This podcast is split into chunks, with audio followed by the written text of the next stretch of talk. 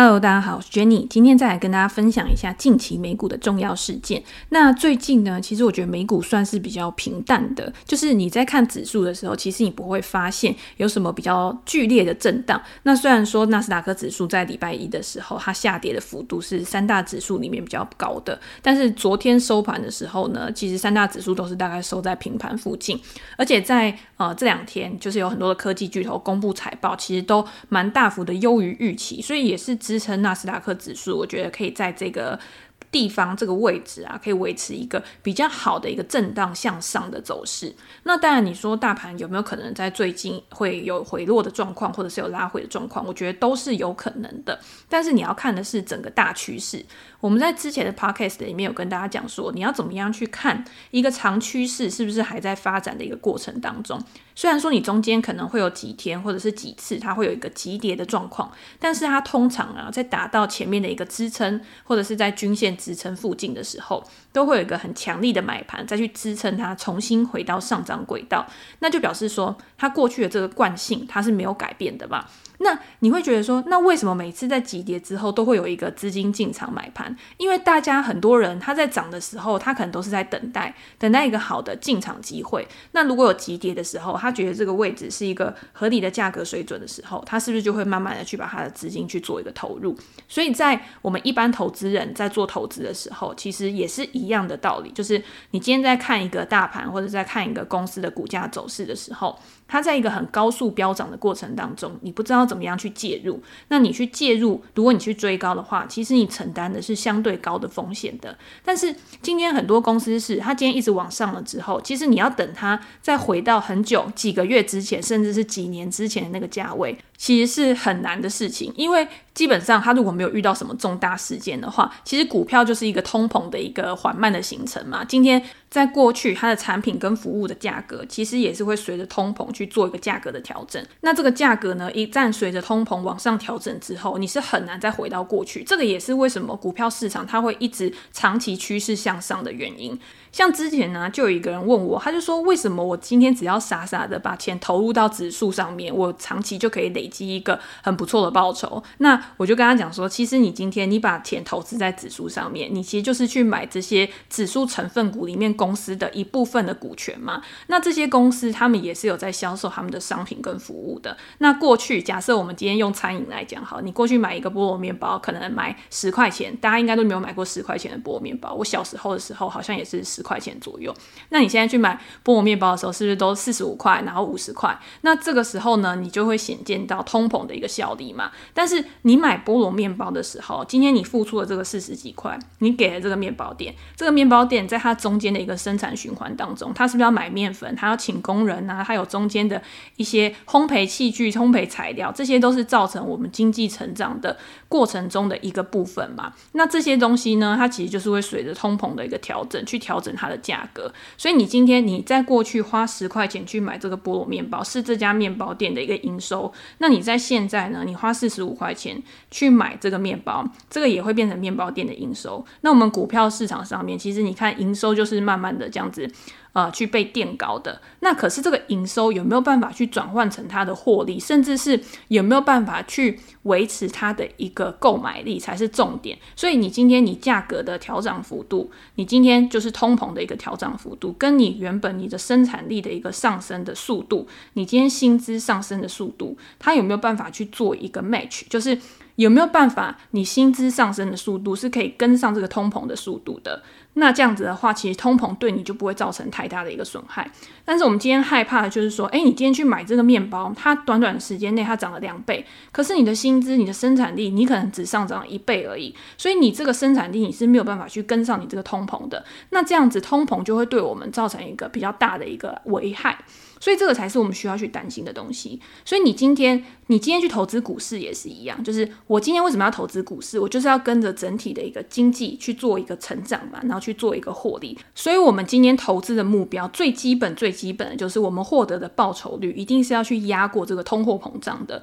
可以去维持我们的购买力的，我们才要去投资嘛。所以，为什么大家会告诉你说，现在你持有现金其实是一个比较不好的决策？就是你今天把钱压在枕头下面。我每次都很喜欢说把钱压。压在枕头下面。就是你今天你过去压在枕头下面的十块钱，你可以买一个菠萝面包。可是你过了好几年之后，你再把这个枕头下面的钱拿出来。你一样是十块钱，可是你已经买不起菠萝面包，你已经没有办法去维持你原本的一个消费水准了。可是如果你今天是把这一笔钱做一个更有效率的配置，可以为你带来未来的一个现金流的。就是最简单，就是投资在股票市场上面嘛。那至少你过了这么多年之后，你把这个钱拿出来，你还是可以一样去维持你的购买力，你还是可以去买菠萝面包，甚至你可以买更好的加奶酥的菠萝面包。就是大家就懂这个意思嘛。所以这个就是投资很重要的一点。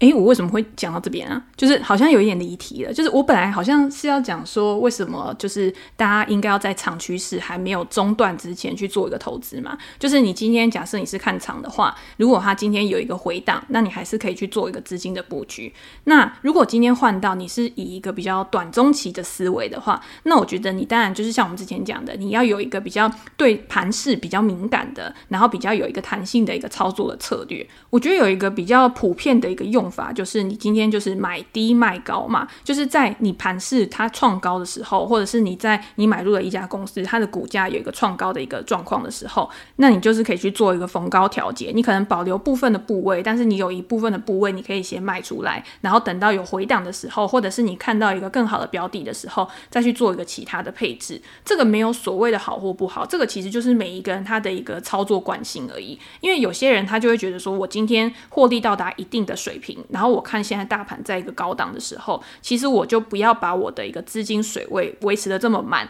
我可能随时都是保有二十到三十个 percent 的一个现金。那在大盘回调的时候，我其实是有更多的子弹可以去接的。那最近呢，也有人问到我，就是中概股的问题，因为在最近中概股其实跌得很凶嘛，那很多的股票其实都短时间之内其实下跌的都超过五六十个 percent 以上。那昨天大家也有看到很多中概股其实有一个跌升反弹的一个状况。那这个时候呢，到底要不要去接这些股票，就会是很多人心里面的一个问号。那关于中概股的部分，其实我在前几集的时候，那时候有提到 ARK 基金，它公布它的一个半年报嘛，然后半年报里面呢，Cathie Wood 他就是。告诉大家说，他觉得中概股的估值是还会再继续的往下的，所以他自己你手上的 ETF 其实是一直在卖出中概股的一个持股。那在他这个报告出来之后，其实那个时候也还没有发生最近这个大屠杀的事件，所以在这个大屠杀的事件之后呢，其实中概股真的是还蛮惨的。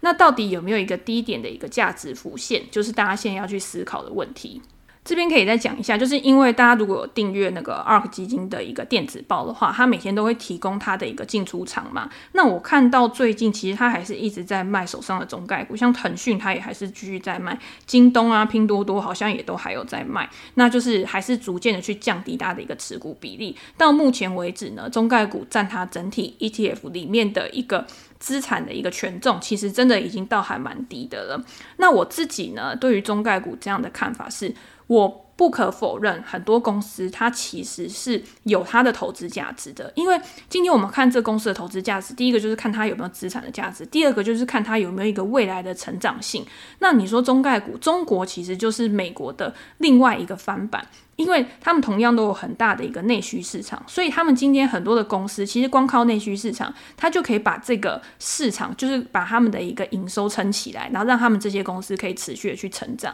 所以你会看到这两个大国，它可以有他们各自的一个巨头公司去做一个发展。那不一样的地方就是两国的一个政策，就是他们的一个机制是不一样的。美国呢，就是属于比较自由的、比较开放的。虽然说它对这些科技巨头，它还是会有一些反垄断啊、一些约束。可是你没有办法真的就是，诶，我说一就是一，我直接去限制它的任何行为，就是公司的一个任何政策。可是中国就不一样，中国其实它面临到的政策风险是很高的。我今天要查你反垄断，我今天要呃决定你的一个营业的商业模式，我可能就是靠一个。政策的一张纸，我就可以去限制你未来的一个营运状况。那我觉得这一次这个教育机构呢，其实真的是，呃，我觉得它的影响应该是还蛮深远的，因为毕竟就是它要把这些盈利机制，然后变成说，诶，之后呢，去影响到它一个长期的一个获利的一个导向。所以在这个教育机构方面呢，我觉得这个风险呢，一定是比较大的。但是你说受到波及的那一些其他的一些中概公司，它有没有一个投资价值？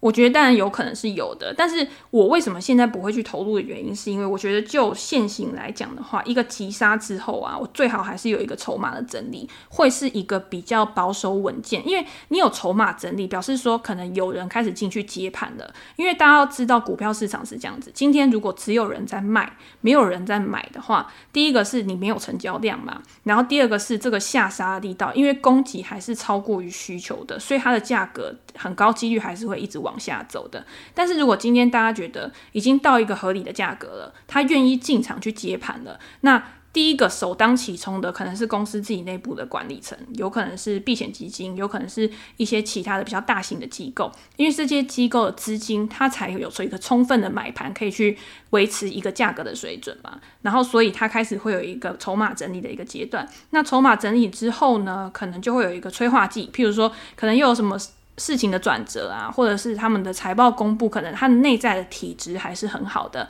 然后这个催化剂呢，又去驱动这个股价的一个往上。所以在这样的情况之下，有催化剂的情况之下，我才会考虑去买进。那这样有什么好处？第一个是我可以去呃衡量我的一个下档风险，就是我可以把我的一个停损点设在它这个筹码整理的一个整理区间的一个下缘。那第二个就是，它今天我虽然损失了一些我在底部抄底的一个获利，但是我往上的空间可能是很大的，因为它过去已经跌很深了嘛，所以我就可以去看过去的一个跌幅，然后去衡量说，诶，我今天如果反弹的话，它它的反弹幅度可能会到哪边？它有没有可能会过前高？就是过它之前就是下跌这个趋势的一个前坡的一个整理平台。所以这个东西呢，就是比较好去做一个预测跟判断的。那也帮助你可以更冷静的去面对你自己的一个投资。所以我是用这样子去看的，而不是说，诶，我今天就光看这家公司很好，所以它先下跌了很多，那我就赶快跑进去买。当然，我觉得以一个很长期的一个角度来讲，你还是有可能会获利的。就像查理蒙格，他其实去买阿里巴巴，他可能看中的就是他一个长时间的一个发展。但是你在短期的时候，你有没有办法像这些避险基金、这些大佬一样，就是可以去承担，或者是可以去度过这一段就是比较困难的一个时刻？你的心理的情绪有没有办法过得去，也是很重要的。因为投资就是一个呃理性跟感性去结合的一门技术嘛。那你有没有办法去呃了解你自己到底适合做什么样的交易，然后去选择你想要去投资的标的？那反过来说，最近是美股的一个财报季嘛，所以很多的公司呢，它其实在公布了它上一季的财报之后，它也有可能是一个价值浮现的一个呃时机点啊。那你在这个时候呢，也可以去做一个比较好的布局。所以我觉得不用把自己局限在就是说哦，我一定要买到之前跌很多的，我有可能只要买到之前在整理的，然后现在呢，我可以。证明说这家公司真的符合我的预期，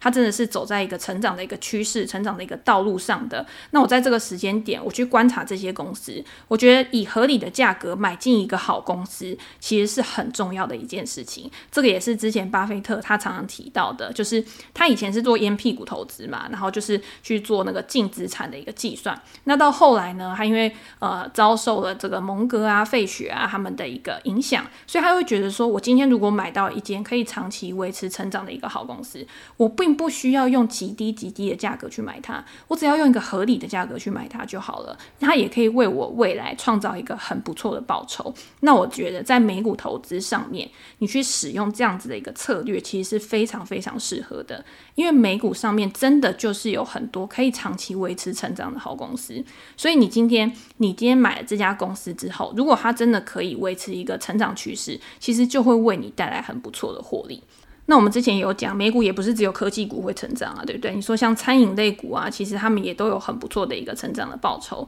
那像这两天呢，麦当劳、星巴克其实都有公布他们的财报。麦当劳跟星巴克呢，其实是过去的成长股，他们现在呢，我觉得就是只能算是一个成熟稳健的股票吧。虽然说星巴克现在在国际市场或者是他们在一个转型上面，当然也是有一个很不错的一个进展，但是我觉得。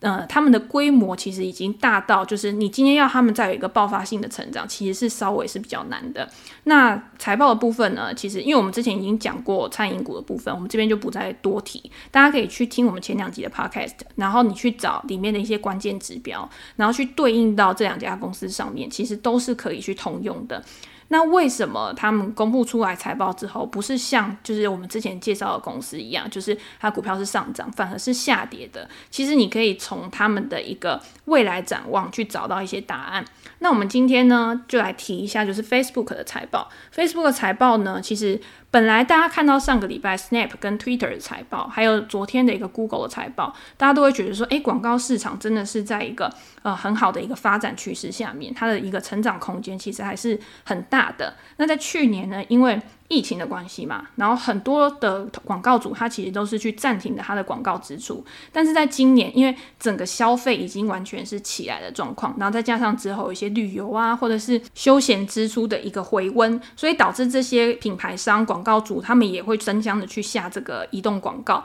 那他们当然也不会只下到一个平台上面，反正就是我哪一个使用者人数多，我自然就可以获取到更多广告主的一个青睐。那我再去计算，就是每位用户的平均收入，就是这些用户呢，它可以为我带来多少的营收，然后去衡量这些公司它未来的一个发展性。那我们看 Snap 跟 Twitter，它其实都是有一个还蛮显著的一个成长嘛。然后尤其是它相对于 Google 跟呃 Facebook，他们其实算是规模比较小的，然后他们的广告市占率可能也是。比较少的，所以他们的成长幅度呢，你会觉得是比较大的。那大家在看公司的时候，其实都是这样子。你规模越大的公司，它的成长幅度一定是相对比较小的。那你规模越小的公司，由于它可以成长的幅度是比较大，就像你今天从九十分到一百分，它的一定是比较难的。可是你今天从六十分到九十分，它一定是比较简单的。所以为什么中小型的公司，它的股价的一个飙涨的幅度会更高？与这些规模大的公司，其实就是这个原因。可是广告市场呢，你有的时候又不能这样子看，因为 Facebook 跟 Google 它其实就是两个寡头市场嘛，他们占据了基本上是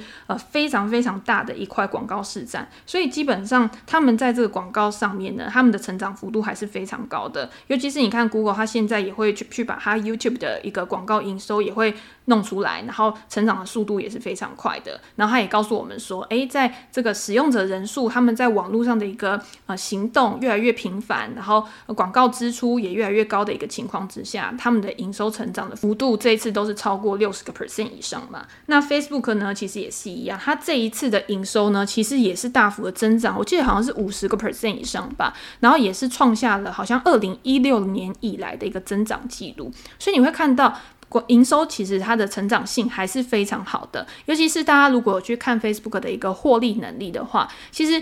大家知道网络平台这种网络的规模效应其实很强大的，越来越多人使用，其实在我的一个成本啊、费用的一个效率上面，其实也会提升，也会让这些公司呢，它的盈余成长有可能是大幅的高于它的营收成长的。那也是这些公司可以一直霸占在这么一个领导领先的一个优势地位的一个原因。但是大家就会觉得很奇怪，那既然 Facebook 跟 Google 啊、Snap 啊、Twitter 啊这些公司，他们都是受惠于广告支出一个成长，然后受益的一些公司，那为什么 Facebook 昨天在盘后的时候却跟其他公司不一样，它反而是下跌？我觉得跟公司给的一个营收预期，就获利预期比较保守，当然有一个比较大的关系。因为在财报会议里面呢，其实管理层就有对下半年的营收有一个比较保守，然后比较可能比较悲观的一个看法吧。我觉得第一个就是去年的下半年，因为其实经济复苏就已经开始启动了，所以对于这些广告的支出呢，其实也就开始有一个增长。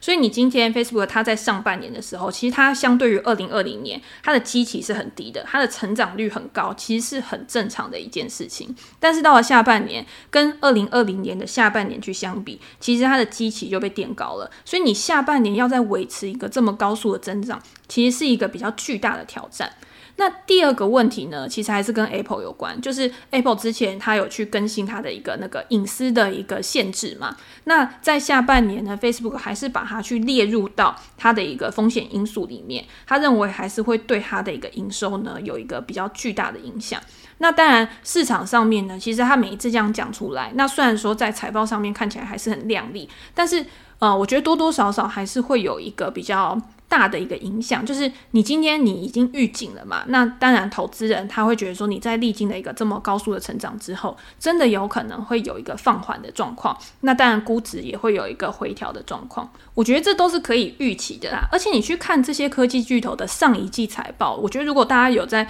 关注你自己持有的公司的话，在上一季像这样 FANG 啊这几家公司，它公布财报之后，其实都是走一个先跌后涨的一个趋势，就是在财报之前，大家已经预期说这家公司它公布出来的财报会很好了，所以我可能很有很多人我已经先进场去布局。那在公司的财报公布出来之后呢，当然也有一些人他是因为他的操作方式的关系，他可能也会获利了结啊，他可能会有一些筹码的一些转换，所以导致呢这些公司它的财报公布之后，它的股价往下，然后再重新往上。那往好处想，就是这个也是给一个长期投资人一个比较好的一个买入机会嘛。如果你真的是看好这些公司未来的一个长期发展的话，我觉得在这样的时间点呢，尤其是这些大公司，你去追高的胜率，其实它就算长期看涨，你短期可能也会从蒙受一些损失。那在这个时候，它如果拉回的话，你去布局，其实相对来说，你的介入成本就是会比较低的。所以我觉得，你今天还是要看这些公司，它长期有没有办法去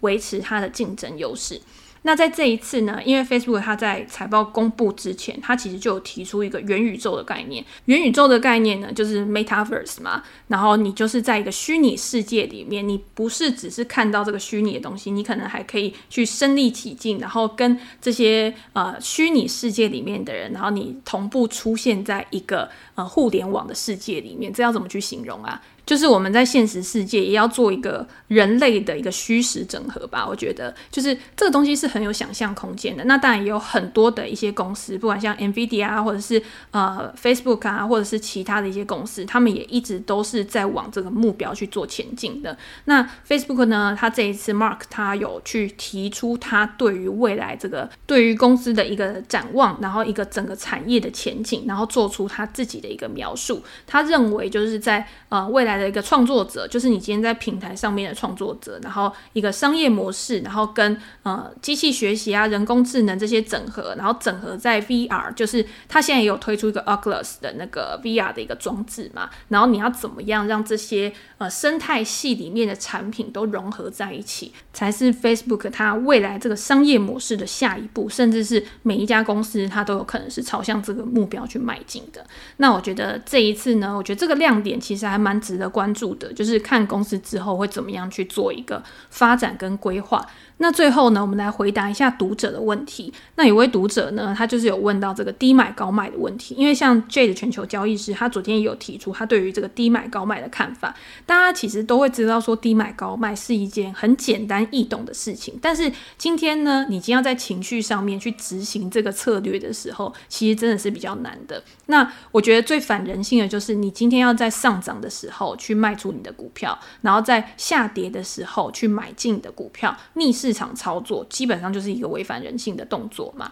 那我们之前也有讲过，如果你今天是做股债平衡的话，其实股债平衡也是一种呃逆势操作，大家知道吗？就是我假设今天是做股八十，然后债二十个 percent 好了。那今天在每一年的一个债平衡里面，我要怎么样去做债平衡？我一定就是把已经涨多的一个部位，因为它的占比一定会超过八十 percent。假设股票涨得比较多，然后我把这些涨超出来的部分去压住到就是涨比较少的，然后去维持一个八十二十的的一个平衡水位。那这样子是不是其实你就是要去卖高，然后买低？所以这个其实是一个很有纪律的一个操作方式。那可是如果你今天是在个股啊，或者是在其他的一个主动式操作的话，你有没有办法真的维持这样的纪律，才是你一个成功或失败的一个关键。那我觉得最重要的一个心态就是，你不要觉得你自己一定可以抓到高点跟抓到低点，就是你不可能去猜头摸底，就是你不可能知道到底高点在在哪边，低点在哪边，你只能知道说，相对于过去的这个水准，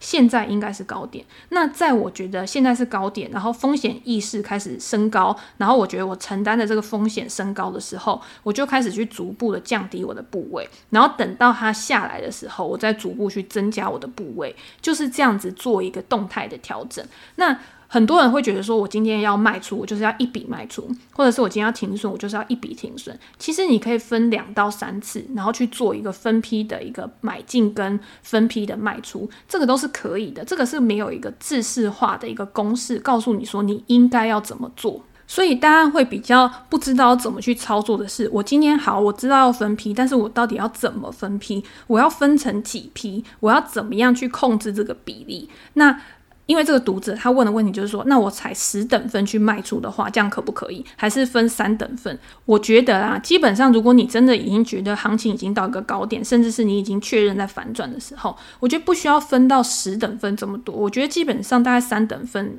就是已经是一个差不多的水平了。那在这个部分呢，我突然想到，就是我之前在我的 YouTube 频道其实有讲过一本环宇的书，然后那个时候呢，我刚刚去找，就是在说书的那个当下是二。二零二零年的三月，然后那时候我为什么要去讲这本书？就是因为那个时候其实二零二零年三月大家都知道是一个股市行情的一个极低点嘛，然后很多人都会不知道说，诶，我现在到底是要去呃抱着我已经亏损的股票，还是我应该要去卖出我手上的持股去做一个停损？那我还记得去年二零二零年三月的时候，其实你去看它那个时候的低点已经达到了二零一八年吧的一个低点，所以你今天不管是就技术形态上面来讲，或者是就基本面来讲，其实那个点都是一个风险可控的水位。我在 Press Play 专栏里面其实也有这样写，所以其实不是事后诸葛，OK？然后呢，如果大家有兴趣的话，可以去看一下。那当然，现在过了二零二零年，你今天真的要再找到。那个机会其实也已经很难了，很多机会就是你当初有遇到的时候就是有遇到，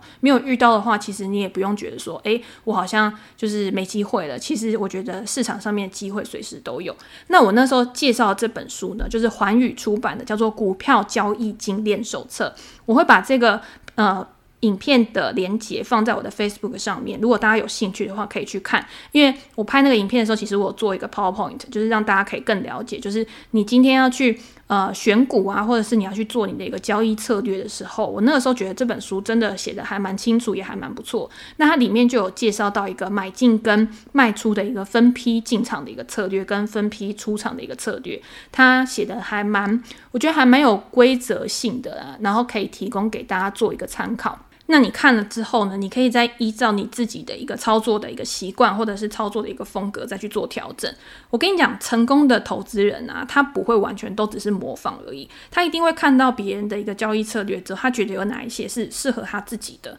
他再把它拿来加入到他自己原本的策略里面，然后去优化你自己的一个投资绩效，然后去提升你自己的报酬率。所以到最后呢，你会发现厉害的人，他其实都有一个特色，就是你看到那么多厉害的，像巴菲特、索罗斯或者是其他很有名的一些投资人，你会发现，就算他们都是宏观交易者，然后都是呃主观投资人，或者是都是个股的一个投资人，他也不一定都是采用一样的策略，但是他们还是可以创造出属于他们自己的一个成功。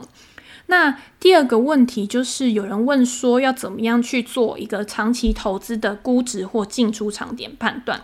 那我在上一集的时候，其实有讲到估值的这个问题，所以大家如果有兴趣的话，可以去听我上一集，在后面其实都在讨论跟估值有关的问题。你针对不一样的一个股票的一个属性，然后你要用什么样的方式去评估你的一个进场的估值点的一个判断。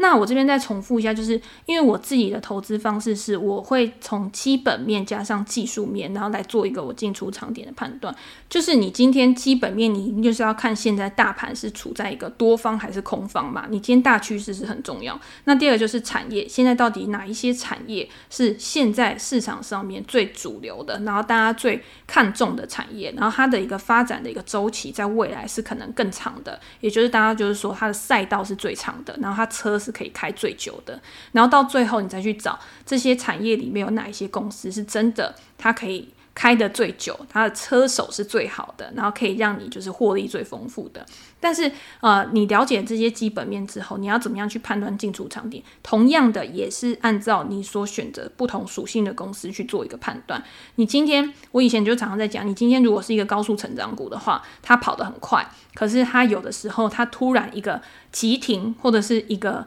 转身一个拉回，它的幅度也是很大的。但是如果你今天买的是成熟股的话，你今天跟着人家一起去追高，结果你追高之后，你会发现，它今天跑长跑可以，可是你在跑那种一百公尺的一种呃赛跑的时候，其实它是跑不过这一些呃高速成长股的。所以你今天如果你要买的是成熟股或者是稳健成长股的话，你一定是要在趋势上拉回买。可是，如果今天是在一个多头趋势上的话，如果你要买高速成长股，这个时候呢，你去做突破买的话，才有可能是胜率高的策略。那如当然，在这个趋势上面的话，你要拉回板也是可以，就是这个东西就是一个比较弹性的。所以我觉得基本面加上技术面去做一个更全面的评估，对于每一个投资人来说，一定都是更好的。那当然，我也知道有一些人他就是纯粹就是看基本面。那你要怎么样去对你所选择的这个公司，甚至是这些公司它可能还没有获利的，可是它成长性很高的，它的产业前景很好的，你觉得它未来潜在的市场规模是很大的，你要怎么样给出你这个预测的成长率，那这个都是个人的判断。那我觉得要提醒大家很重要一点就是，这个个人判断呢，你也是要依据一直进来的一个新的资讯，然后去调整你的一个估值模型，而不是说好，我现在给他可能未来。十五个 percent、三十个 percent 的成长率，我这个就都不变了。其实你要依照就是啊、呃，这个产业现在变动的速度是非常快的，公司的一个变化其实也是非常快的。那你有没有办法去做一个相应的调整，然后去了解说你手上的这些公司它现在的一个营运状况是怎么样，是不是真的符合你过去的一个预期？去确认，然后才可以为你带来一个更好的一个投资报酬。好，那我们今天就先分享到这边。那如果大家有任何问题的话，就可以在留言再告诉我你想要知道什么，或者是想要讨论什么样的主题。那还有刚刚影片的部分，就请大家记得到 Facebook 去看我分享的链接。然后如果就是觉得不错的话，也可以在下面给我一个赞，或者是分享给你的朋友。那今天就先这样喽，拜拜。